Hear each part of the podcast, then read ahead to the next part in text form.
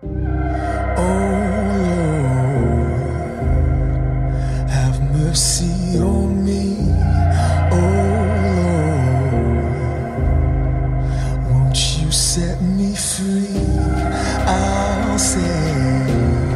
Olá, amigos! Eu sou Alexandre e este é o primeiro minicast da segunda temporada de The Handmaid's Tale, série que a gente já gravou um alerta vermelho sobre a primeira temporada, então se você ainda não escutou, vai lá, escuta, que ficou bem legal. E a gente agora vai acompanhar aí, semanalmente essa nova investida da série. Para falar de Handmaid's Tale, tá aqui com a gente o Davi Garcia. Estamos aí, vamos né, separando aquele remedinho, né, aquele chazinho para acompanhar essa temporada, porque ela já começou com o pé na porta mesmo, né? Para relembrar a gente de que, olha, essa não é uma série fácil, vocês que viram a primeira temporada, preparem-se porque vem mais porradinha por aí. Pois é, é uma porrada por episódio. E nessa estreia, né, foi com episódio duplo. A Hulu colocou dois episódios de uma vez, que é já pra não enganar ninguém, né? Vai ser pesado mesmo e é bom vocês já irem se acostumando aí. A gente vai falar de Handmaid's Tale logo depois da, da vinhetinha. Não sai daí que tem bastante coisa para comentar.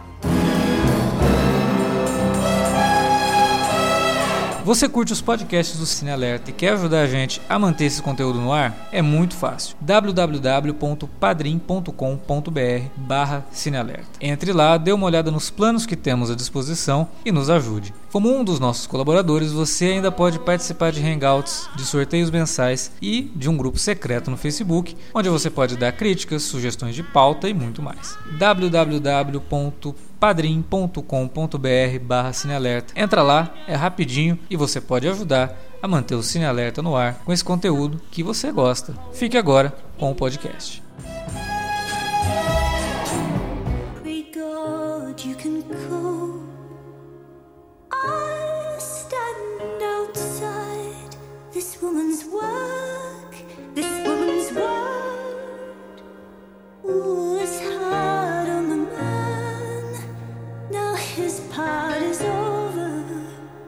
Além de Handmaid's Tale, né, a gente começou a gravar agora os minicasts da segunda temporada de Westworld. Tinha acompanhado a primeira, voltamos também com a segunda. Lá na estreia da, da segunda temporada de Westworld, a gente comentou bastante sobre como que o primeiro episódio ele só posiciona as peças do jogo maior, né? E que não acontece muita coisa. Até reclamei que o episódio eu achei um pouco longo demais para pouca coisa realmente acontecendo, né? Não tem muitas ações de personagens, sim, só essa construção de cenário. E Handmaid's Tale não vai por esse caminho. Handmaid's Tale ela, começa exatamente de onde terminou a primeira temporada, já coloca um monte de coisa acontecendo com a June e muda totalmente a situação da personagem é, em comparação com o que a gente tinha na primeira temporada e até levando em conta aquilo que a gente comentou no podcast. Né? Será que essa temporada vai abordar a questão da resistência? Como que eles vão tra tratar disso? Como que vai ser essa abordagem, né? se houver? Mas esses dois episódios aí da, da segunda temporada dão indícios de que a gente vai ver sim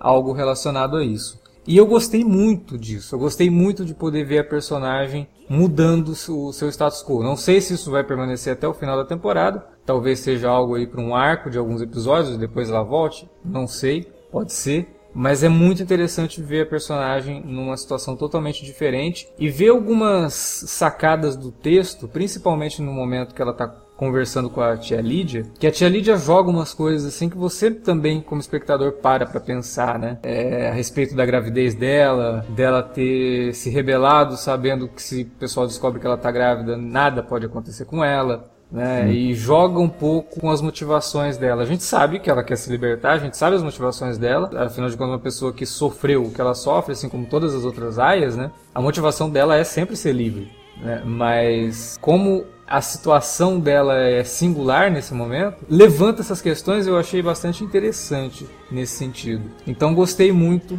desse retorno da série e da forma como o texto está trabalhando a, a June. E é até legal que o primeiro episódio se chama June, em oposição ao primeiro episódio da série que se chama Offered. Né? É, sim. É Isso. É porque agora ela, ela retoma a, a identidade dela, né? Começa é. a retomar pelo menos, né? É, é. E, e, ao mesmo tempo em que a, que a série mostra através dos flashbacks nesse primeiro episódio, como o processo todo que levou realmente à, à formação desse Estado teocrático, ela já tinha ao longo do percurso e dos meses que antecederam realmente a tomada de poder por esse grupo fanático é, que a gente vê na primeira temporada, já haviam diversas, diversas ações e situações em que é, ocorriam já as tentativas de despersonificar as mulheres, né? Uhum. Uh, porque na sequ... naquela sequência do hospital, no primeiro, nesse primeiro episódio, quando a June vai lá, que ela recebe a ligação no trabalho de que a filha dela tava, teve febre, né? Sim. E aí ela, ela pensa, ah, tô indo aí pra escola. Aí a mulher fala, não, ela não tá aqui, ela foi pro hospital, né? Aí ela vai no hospital, chega lá, a enfermeira começa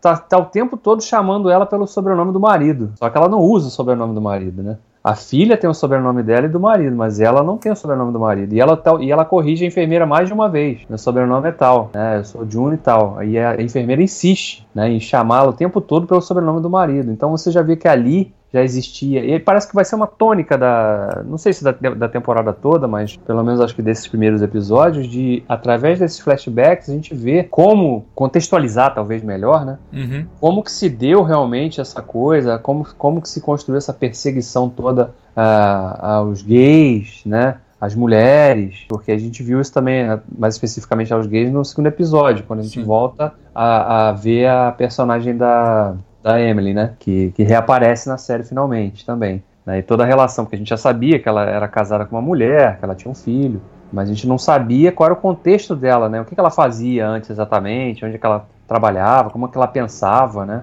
E aí parece que esses flashbacks, que é interessante também, porque é, até pega um pouquinho a carona. Já não é, obviamente, essa coisa de utilizar o flashback como um elemento narrativo. Uhum. Né? A gente, claro, uma das séries que mais vem à mente quando se fala nisso é Lost, né? Sim, eu lembrei muito de Lost na primeira temporada, principalmente quando muda o foco e passa Sim. a ser não só os, porque metade da primeira temporada são os flashbacks da June. A gente só uhum. vê os flashbacks dela e de repente muda a coisa. Assim, a gente já tem episódio com flashback da Serena e depois tem episódio de flashback do, do, do, do Nick, né? Uhum. E aí, aí eu lembrei de Lost mesmo, porque a gente sempre às vezes vai falar de Lost, ah, aquele episódio que tem os flashbacks de tal, de tal personagem, aquele episódio que tem os flashbacks de, de outro personagem. Então eu lembrei muito de Lost nessa coisa dos flashbacks. E tem até um, às vezes, assim, entra um efeitinho sonoro, que lembra também o de Lost, é. quando entrava os flashbacks. Até a, a, fotografia também, né? A fotografia Sim. dos flashbacks, ela é já naturalmente mais é, clara, uhum. mais iluminada, porque, né? O que casa perfeito, né? Porque o presente da série é sombrio, de fato. Então você vê aquela coisa mais acinzentada, mais opressora, né? E aí esse, você vê essa diferenciação através já até dos, dos próprios flashbacks. Não, inclusive agora deu para notar uma mudança também na fotografia na segunda temporada. Não sei se você percebeu, mas tá bem mais escura em uhum. termos de brilho e contraste do que na primeira, que era até um pouco dessaturado e aqui não, aqui tá, tá mais escuro mesmo. Até, parece que até a roupa dela tá mais vermelho, tá um vermelho mais, mais sangue do é. que o vermelho da primeira temporada, né? É, não, e, e, isso é engraçado, porque a gente até discutiu, né, no alerta vermelho que a gente fez sobre a primeira temporada, que uma das características da primeira temporada é justamente aquela coisa de câmera mais fechada, Sim. Né, ambientes mais restritos, e, e essa segunda temporada ela já já inicia, primeiro respondendo uma questão que até, a gente até levantou, né? Pô, será, né, que o lance da colônia não é só um instrumento que, que os caras usam para terrorizar, para botar o medo para a pessoa não sair da linha? E aí a gente já vê que não, elas existem mesmo. Sim. São campos de concentração mesmo. Né? E as pessoas são enviadas para lá realmente para sofrer e para morrer. É, porque vão morrer de qualquer jeito, elas estão sendo envenenadas aos poucos por radiação, né? E aí você vê que a, a, a segunda temporada, esses dois primeiros episódios já elas, eles já investem mais em, em cenários maiores, mais amplos. Uhum. Você já vê os personagens em locais diferentes, né? É, pô, a, abertura da, da, temporada, que é extremamente assustadora, que ela realmente reinicia do exato ponto que a primeira terminou, com a June entrando naquele furgão, né, não sabendo para onde ir, e aí quando ela chega no lugar, né, aquele, aquele terror psicológico absurdo, né, todas aquelas aias sendo colocadas ali, e aí elas, todas elas achando que vão ser enforcadas, né? E a gente era, claro, você tá, não, é óbvio que não vão matar a June agora, né? É o primeiro episódio. É, né? mas nesse sentido eu fiquei pensando nisso, assistindo eu falei, pô, é óbvio, né? Não vão matar a personagem principal. Mas eu acho que a, a ideia, o, o objetivo dessa cena não é tentar enganar o espectador de que a qualquer momento ela vai morrer, mas sim de fazer o espectador sentir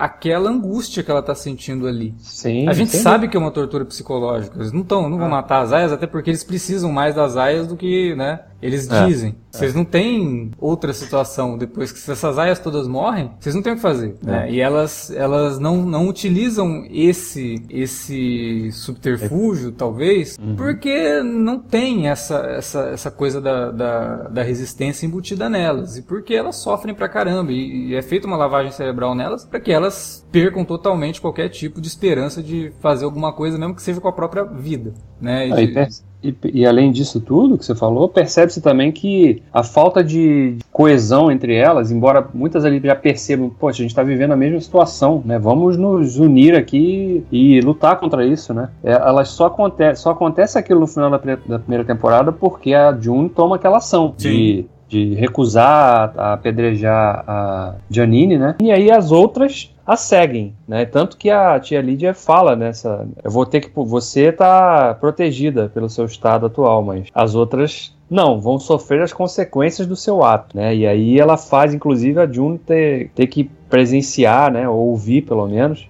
uma das aias sendo torturada ali, né? Tendo a mão queimada no fogão e tal. Mas pior que isso, né? Ela tenta separar mesmo a June das outras, porque ela coloca todo mundo ali Uhum. pra ver a June sendo alimentada. Sim. Ela tá com a roupa seca enquanto todas as outras estão molhadas porque estavam na chuva, Aham. né? E ela tem que se alimentar ali na frente de todo mundo enquanto a outra é torturada. E as outras devem ter sido torturadas também, né? Junto Sim. ali. Então é, é para separar mesmo, é pra dizer, olha, não sigam ela, porque se vocês seguirem o exemplo dela, vocês vão morrer. Só que ela, como ela tá grávida, nada pode acontecer com ela. É. né? Então ela tá fazendo com que as outras aias acreditem naquele discurso que ela fez pra June. É muito fácil você agora se rebelar, sendo que você tem o bebê. E você sabe que a gente não pode fazer nada com você por causa disso. É. E ela quis mostrar isso pras meninas, né? Sim. Quis Ah, mostrar a- a June como alguém privilegiada. E aquela cena também me deixou uma, uma, uma pulguinha, porque quando a June. Primeiro, a June se recusa, né, a se alimentar. Né, ela fica. mantém aquela postura rebelde dela. Depois.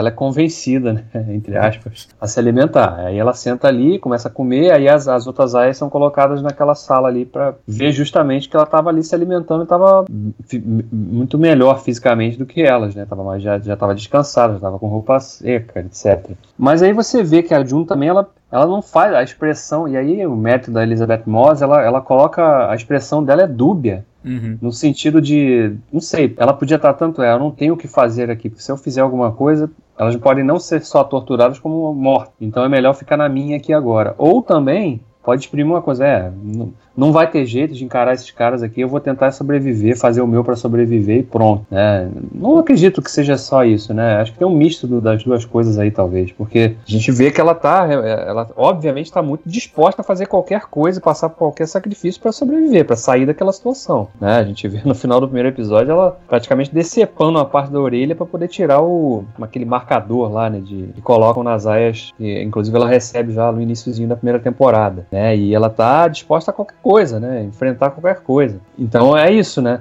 Essa, não sei se é uma, uma coisa proposital, se é uma foi uma percepção equivocada que eu tive daquela cena, da reação da, da personagem, é, mas de qualquer forma é isso que você falou.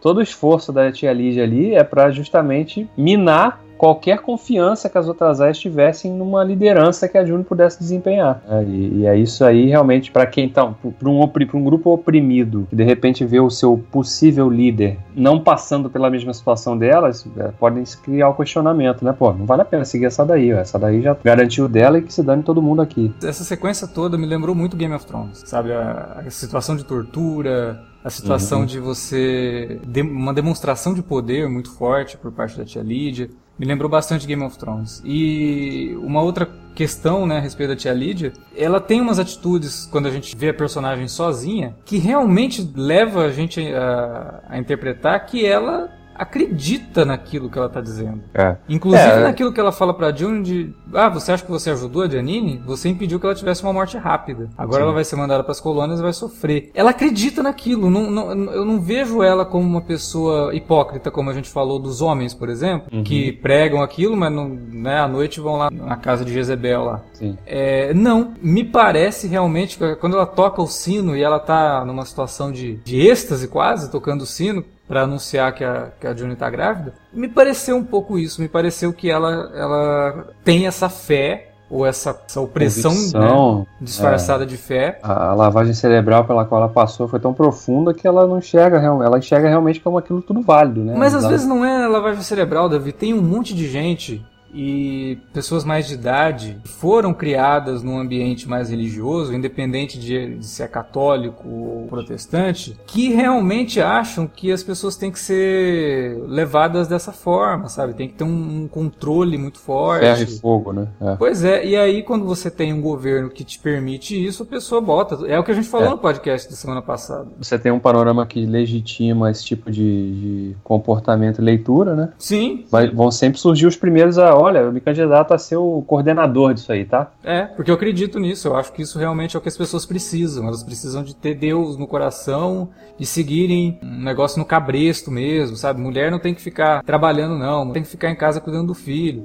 Tem gente que acredita piamente nisso. Inclusive mulheres também. Sim, né? claro. Que aí cai naquela outra questão que a gente falou, né? Da, quando a, lá na primeira temporada, quando a tia Lídia chama as, as lésbicas de traidoras do gênero, né? Sim. Ela acaba sendo, mas não porque ela comprou um discurso, é porque ela realmente acredita que ele, ele possa ser um discurso correto do ponto de vista dela. Inclusive nessa cena que você falou do sino, é engraçado, porque quando a cena começa e ela tá caminhando ali, você vê ela encostando na porta e que ela começa a chorar. Aí você, cara, será que ela, ela tá arrependida por tudo? Que é, será que aquilo é tudo fachada, né? Ela tem que ter aquele discurso na frente de todo mundo, dos caras armados lá e tal, mas sozinha ela se arrepende. Aí você percebe que não, ela só tava chorando porque ela tava emocionada com a coisa do. Pra ela era um milagre, né? Ter uma aia grávida realmente, né? E aí ela estava ali agradecendo, né, o, o presente entre aspas, de, de que, que, aquela crença dela estava dando fruto. E, né? e, tem uma outra coisa nesse retorno que também comenta sobre isso, né, da, das mulheres que fazem parte desse, desse governo e se encaixam ali como colaboradoras desse governo, que é a personagem da Marisa Tomei, né, que é. aparece Pô. ali no segundo episódio. Eu quase, aliás, nem reconheci ela de primeira, cara. é, é, bem escuro, né, quando ela aparece e tal, é. e ela tá suja, né, assim. Aí eu falei, cara, é a Marisa Tomei, eu não tinha visto, não tinha lido nada a respeito de que ela participaria. É, eu também é. não sabia. E foi uma, uma, participação meio que é, coadjuvante de luxo, né? Porque ela aparece nesse episódio e a, a, a, Emily dá um jeito de dar um fim nela, né? Coisa... Sim, sim. É, porque ela era uma. Ela era uma mulher de, de, de um desses caras, né? Sim. E ela, o cara acho que teve um caso com a Aya e aí ela bateu de frente e, né? E obviamente não, não teve jeito, né? Foi, acho foi que, também acho que ela, né? Comungada, que... né? Ela traiu ele, parece, né? É, ela fala isso também, né? Ela é. teve um cometeu um pecado da carne, ela fala, né? É. E, e, a Emily, a Emily é das revolucionárias das minhas, assim, cara, porque ela matou a mulher mesmo, não tá nem aí, se é para fazer revolução, tem que ser desse jeito e não tem que ficar É porque a mulher, você vê, mesmo naquela situação toda, né, passa, indo para parar num lugar como aquele, e aí você ainda tá com aquele discursinho, né, é. de que,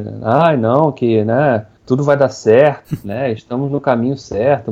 Pô, minha filha, acorda, né? É, não, olha onde olha, você tá, cara. E olha o que, que a Emily sofreu, porque aí a gente começa a ver os, os flashbacks, né? E vendo uhum. a questão, mais uma coisa que a gente comentou no podcast, né? De você, quando tá num regime totalitário, você não sabe quem que você confia para contar alguma coisa. É. E tem a cena dela mostrando, aliás, ela nem mostra, ela pega o celular, né? E aí a menina que ela tava apoiando a menina, uhum. olha para ela e fala: Ah, é seu filho? Ela é né? É, minha esposa e tal, eu tenho que atender aqui. Aí passa um tempinho, uhum. ela começa a sofrer uma represália ali, ela fala, o que que tá acontecendo? Ela fala, pô, você deixa teu celular com, com foto. Pô, na hora, né? Pô, será que a menina dedurou ela, cara? Não, e é engraçado até porque você acha que o cara, né, seria um professor machão lá que, né? É, é. E não, na verdade o cara também é gay e ele tava já escondendo a situação dele porque ele sentia que o, negócio tava ficando pesado. Que é aquilo né, do, as, as, pessoas não percebem os pequenos sinais, e aí quando percebe o negócio tá mordendo a tua cara, sabe? Pois é. é e, e, é o que acontece ali, quer dizer, ele fala, pô, eu achei que a minha geração fosse a última que iria sofrer algum tipo de preconceito, né, ter que lutar contra isso, mas tô vendo que não, piorou, né? É. E... Não, e, a, e inclusive a Emily fala, não, eles estão querendo que a gente volte pro armário, ela usa essa expressão, né? É. É, é, é realmente uma coisa pesada demais pra você pensar, porque hoje você já vê esse tipo claro. de Ué, manifestação tempo tempo todo, né? É, a Rússia é proibido ser gay, né? Pois é. Proibido ser gay. É quase como o cara falar, ó, oh, você tá proibido de respirar. Pois é. é proibido de comer. Você não pode ser você, não pode ter sua identidade. Exatamente. E, é. e isso é o tipo de coisa que não deveria ser tão de fácil aceitação para a comunidade, para a população, entendeu? Deveria ter mais uma voz mais ativa que fosse batesse de frente contra isso, porque são é, essas você... pequenas coisas. A série até funciona como um cautionary tale, né? Gente, Sim. vamos acordar, né? Não vamos aceitar essas, essas coisas. Essas... Vamos deixar chegar nesse nível. Pois é. é. Os sinais estão todos aí. É, você falou esse negócio da Rússia é curioso, porque lá é proibido, né? E, e você não vê nenhum tipo de represália, né, por parte das outras nações contra a Rússia nesse sentido. Porque podiam, né? Ah, já que vocês estão estão nesse nível aí, é o seguinte, ô, dona FIFA, cancela a Copa lá. Pois é. Não vai ter dinheiro nenhum nessa porra. Não pode mais nenhum. Não tem é, negócio de empresa do, do meu país com, com o seu enquanto vocês não quebrarem essa, derrubarem essa lei ridícula aí. É, mas não, pessoal continuar. Eles que resolvem os problemas dele lá, vão continuar aqui tendo meu lucrinho aqui com, com o negócio que eu faço com eles. Então é mais ou menos isso, né? E, e, a série acho que ela deve retratar isso também, porque em algum momento, acredito, porque a gente sabe que não é, o, não é uma coisa que aconteceu no mundo inteiro. A gente sabe, porque a primeira temporada já nos disse que alguns outros países, né, mais notadamente o México que está ali, também estava tentando. Tinha um grupo no México que também estava tentando implementar aquela teocracia. Mas e, e os outros países, né? O que aconteceu? Como eles estão reagindo, né? Ou eles, ou eles não sabem de nada, ou fingem que não sabem de nada. É, seria curioso de ver isso também, né? Porque quando você analisa a história, você tem ali os Estados Unidos, né, que são tidos ali como, né, são sempre encarados na, na, na, história, ou pelo menos vendem isso, né, de que foram um dos grandes heróis da Segunda Guerra, livraram o mundo da opressão nazista, estava se agigantando e tal, e aí você vê de repente esse mesmo país que hoje aqui, no mundo real, dá, dá espaço na mídia para grupos de extrema direita, gente que está desfilando com bandeira nazista na rua, é, e a série retrata esse outro lado, que é justamente mostrar, olha só, enquanto enquanto o pessoal fazia desfile lá e ninguém e o pessoal ignorava, virava a cara, olha aí o que aconteceu. Agora chegaram, tomaram o poder, estão armados, já estão condenando, matando todo mundo em praça pública sem qualquer distinção e ninguém está fazendo nada. Que agora já está meio tarde para fazer alguma coisa. E para fazer alguma coisa agora vai ter que muita gente morrer, muita gente inocente morrer. Porque quando você chega no estágio desse, o que, que resta? Não dá para conversar com essa gente. Não, não dá. Como é que você vai conversar com esse tipo de gente? Não, a partir do momento que chega nesse estágio, o, o a fase da conversa já passou há muito tempo, né? E não houve a conversa. E agora não adianta mais. Agora tem que ser nesse sentido que a série vai começar, talvez, a mostrar nessa segunda temporada, que é a questão da resistência. Não, essa coisa da resistência é legal, porque no primeiro episódio você já vê realmente que tem grupos aqui e ali, pessoas aqui e ali que estão de uma maneira talvez ainda desorganizada, tentando fazer alguma coisa, né? Porque a June é praticamente resgatada do hospital lá, né? Quando aquele carinha dá, deixa a chave ali, né? Não sei o quê. E aí depois tem o motorista que leva ela para outro lugar. Então tem uma, uma rede ainda talvez desorganizada, mas já tentando se estabelecer para aos poucos, pelo menos, livrar a cara de algumas pessoas, né? É, tudo bem que a gente sabe que no caso da June teve um, quem teve um papel importante foi o próprio Nick, né? Que é o pai da criança que ela tá esperando no final das contas, né? Sim. E, e, obviamente ele mexeu alguns pauzinhos ali porque ele tem acesso. Você percebe que tem pessoas que estão ali claramente infiltradas, estão fingindo que já estão, que estão de acordo com aquilo ali, mas quando podem. Ajudam, né? Ajudam, fazem alguma coisa para sabotar, para né, ajudar alguém que realmente está sendo extremamente oprimido. Né? E, e, é interessante é ver essa formação e ver que, esse, que essas pessoas existem nesse ambiente, né? Porque você, como espectador, você está vendo uma história que é muito pesada, mas você quer ter também um fio de esperança de que, pô, dá para lutar contra isso, né? Esse tipo de situação. Você não precisa ficar calado porque não está te atingindo. Mesmo que não te atinja diretamente, você pode fazer alguma coisa para ajudar quem é, quem é atingido. É questão da empatia, né? Você sim, sim sempre. Empatia pelos outros. Agora, tem uma, uma outra coisa que eu adorei, que é onde a June acaba se escondendo, que é no, no prédio, né, do Boston Globe, né, jornal. Cara, eles criam cenas lindíssimas ali, apesar de toda a feiura da situação, né? Porque ela descobre uma parede onde foram fuzilados jornalistas e tal, uhum. que é uma situação deplorável que lembra algumas coisas que aconteceram no Brasil na época da ditadura, em que o exército invadia redações de jornal e torturava os jornalistas, né? Uhum. É, ali não, mataram mesmo. E nada mais poético, entre aspas, do que você ter um monumento à liberdade num lugar onde foram mortos jornalistas. Né? É, quando pelo menos se desempenha a função correta do jornalismo, é o primeiro que tem que lutar contra o cerceamento da liberdade, porque é um dos primeiros que acaba sendo atingido também. Uhum. E eu gostei muito desses momentos da, da, da, é no segundo episódio que isso acontece. Primeiro ela descobre a parede onde tem os buracos das balas, ainda tá o sangue das pessoas ali. É a mancha, né? E aí... ela, ela, encontra aquele sapato, né, da... Sim. caído ali, e depois ela encontra o outro par do sapato na, lá no escritório, né, quando ela tá caminhando lá. Pra... E depois no final, quando ela cria um, um altar ali, né, em homenagem aos mortos, e reza.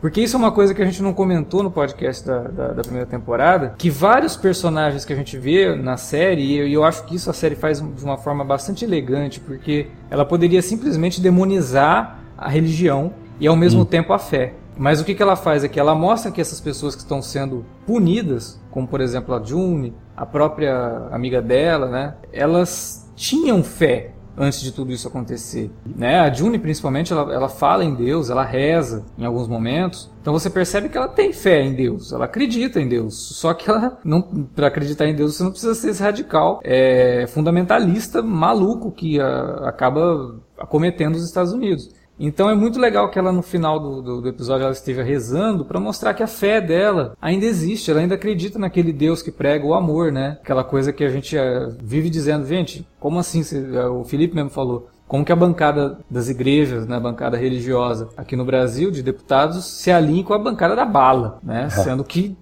não era essa a mensagem.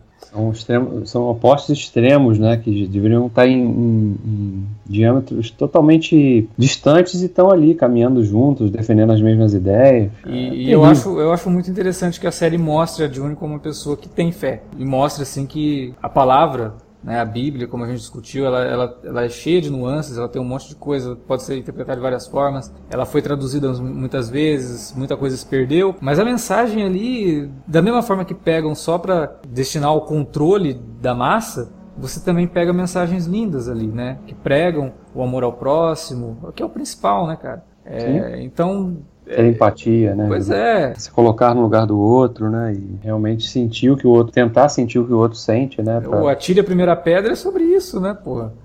parece que as pessoas não entenderam essa, essa, essa coisa. Então ainda fica esperando, Jesus vai voltar. Pô, vocês não aprenderam há dois mil anos, vão querer aprender agora? Não estão é. preparados para isso, né? É. E então eu, eu gostei disso na, nesse momento da série, porque mostra que ela, apesar de blasfemar no começo, porque ela, Pai uhum. nosso que estás no céu, que porra é essa que tá acontecendo, né?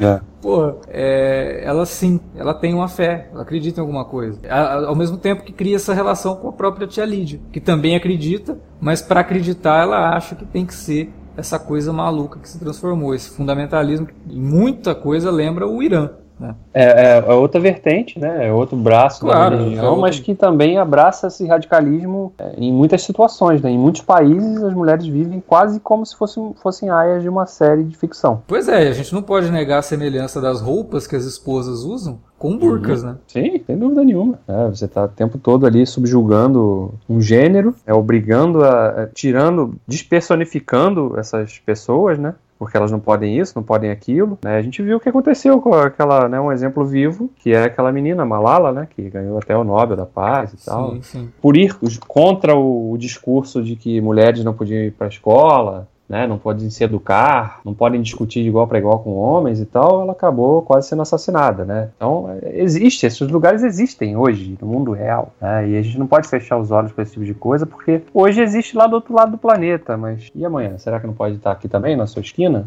É, é, um alerta, né? Você falou isso antes. É um, é um, essa série funciona realmente muito como um alerta, né? Não é só uma obra de ficção. É, é, Fizéramos nós que fosse só uma ficção, mas infelizmente hoje os sinais são muito claros de que não é. é. Temos que ficar muito atentos às notícias, né? Principalmente aqui no Brasil esse ano. Acho que é muito importante a gente ir fundo, buscar coisas, informações, né? Para saber exatamente o que cada candidato ali pensa, como ele pensa, como ele age. Isso são, são coisas que a gente precisa prestar atenção. Que tipo de, de leis, se o candidato à presidência está vindo de um mandato aí como deputado, né? Que tipo de leis que ele aprovou, se é que conseguiu aprovar alguma. É importante ficar atrás disso tudo, é importante ficar atento a isso tudo para depois, daqui um tempo, não falar, putz, mas eu não, não, nem imaginava que o cara pudesse fazer algo assim. Depois é tarde demais, né? Aí, depois você pode ter que se juntar a um grupo de resistência, aí é. já viu, né? Não, tem, não, não existe jogo, jogo limpo.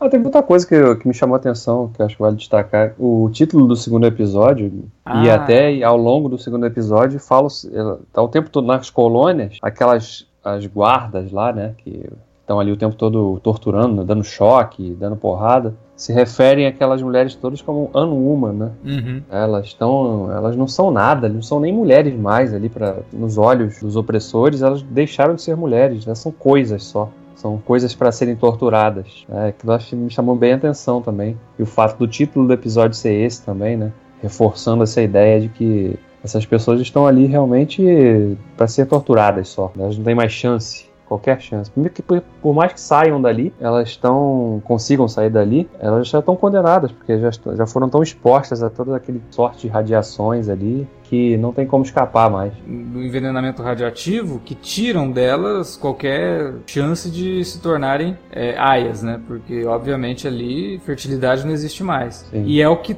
meio que está definindo o gênero feminino nessa série é isso, né? A capacidade de reprodução, é. Né? que é uma coisa horrorosa, né? Você definir é, a mulher a... pela capacidade dela, dela reproduzir. E a mulher só é tratada como mulher partir do momento que ela está grávida. Porque até ela ficar grávida, ela é só uma coisa. Sim. Suscetível a estupros, a pancadas, né? Não, e não tratada como mulher, né? Tratada como uma pessoa. Porque o que eles é, fazem com, com as aias não é nem uma questão de só por, por ser mulher, mas é um é totalmente desumano, né? E... Sim, sim, sim, sim. Tem coberta razão. Uma pessoa, não é, não é nem mulher, porque elas deixaram de, pelos olhos dos de todo aquele pessoal que está ali no poder, elas não são mais indivíduos, né? São, é, você vê são que só é... instrumentos mesmo que vão levar para um fim que é ter, o, ter procriação, né? Sim, e a June mesmo na primeira temporada comenta a questão do banho, na, que o banho mesmo que ela toma é só na noite de cerimônia. É. Né?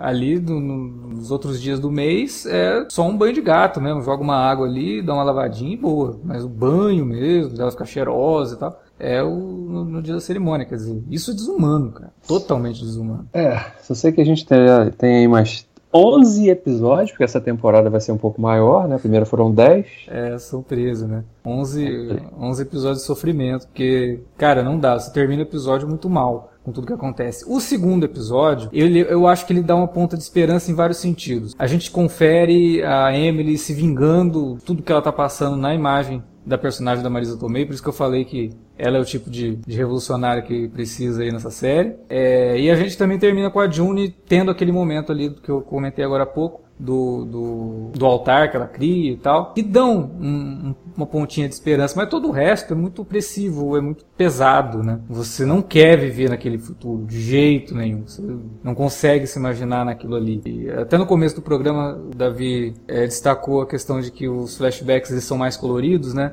Mas tem um momento no flashback que ela tá olhando pela janela e você vê aquela rua que provavelmente devia ser uma rua muito mais movimentada do que é, já numa tonalidade de cor bem apagada, né? Uma coisa assim mais amarelada, cinza, né? Então é muito interessante também como que a série visualmente ela vai criando essa coisa de mostrar nos flashbacks esses pequenos pequenas dicas que estavam acontecendo e que as pessoas estavam reparando, sim, mas não estavam dando muita bola. Outra coisa, né? ela tem que pedir autorização pro marido para tomar a pílula anticoncepcional. É. Cara, ai, ai, o cara tem que assinar lá a autorização para ela poder comprar na, na, farmácia pílula anticoncepcional. E eu aposto que muita gente apoiaria um troço desse, porque tem gente que acha uma abominação, né, a mulher tomar pílula anticoncepcional ou usar qualquer tipo de contraceptivo, contraceptivo né? É.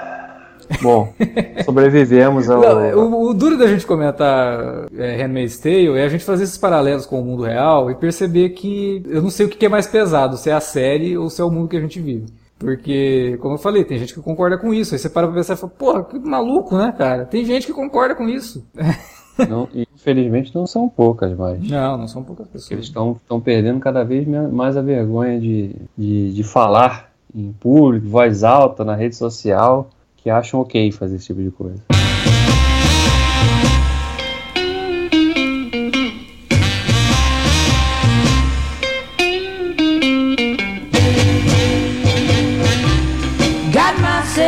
Ticket. Gonna board this lonesome train. I gave a man a broken heart, and things will never be the same. Bom, era isso que a gente tinha para comentar sobre esse episódio, esses dois episódios, né, de Handmaid's Tale. Boa estreia. Eu acho que a temporada vai ser tão boa quanto a primeira, tão pesada quanto, né, o que deixa a gente animado, mas ao mesmo tempo meio desolado. Pensando no destino dessas personagens que a gente aprendeu a gostar tanto, né? Mas vamos lá, vamos continuar, vamos ver o que, que vai acontecer nas próximas semanas. A gente quer saber de você, que ouviu o nosso programa, o que você tá achando dessa ideia da gente gravar os minicasts de Handmaid's Tale e também o que, que você achou da estreia da segunda temporada. Comenta aí na área de comentários ou manda um e-mail pra gente para alertavermelho@cinealerta.com.br. Estamos também nas redes sociais, facebook.com/cinealerta ou arroba cinealerta no Twitter. Fala com a gente por lá e utiliza as redes também para divulgar o nosso conteúdo. A gente quer agradecer a audiência de vocês e também aos nossos padrinhos que colaboram lá no padrim.com.br/cinealerta e que proporcionam essa quantidade de podcasts que a gente está conseguindo gravar ultimamente aí. É graças ao apoio desses padrinhos que a gente ainda consegue se manter no ar. Então, se você ouve a gente e quer saber como ajudar, padrim.com.br barra alerta, entra lá, dá uma olhada. Se você assinar o menor plano lá do Padrim, acho que é um real por mês, você já pode fazer parte do nosso grupo secreto no Facebook e receber os podcasts um dia antes do lançamento no site. Beleza? Valeu pela audiência, galera. Até a próxima. Tell me what else can I do? I'm leaving town. No use hanging round. I may be wrong, but we can get along. And I'm going back where I belong. You know I'm going back where I belong.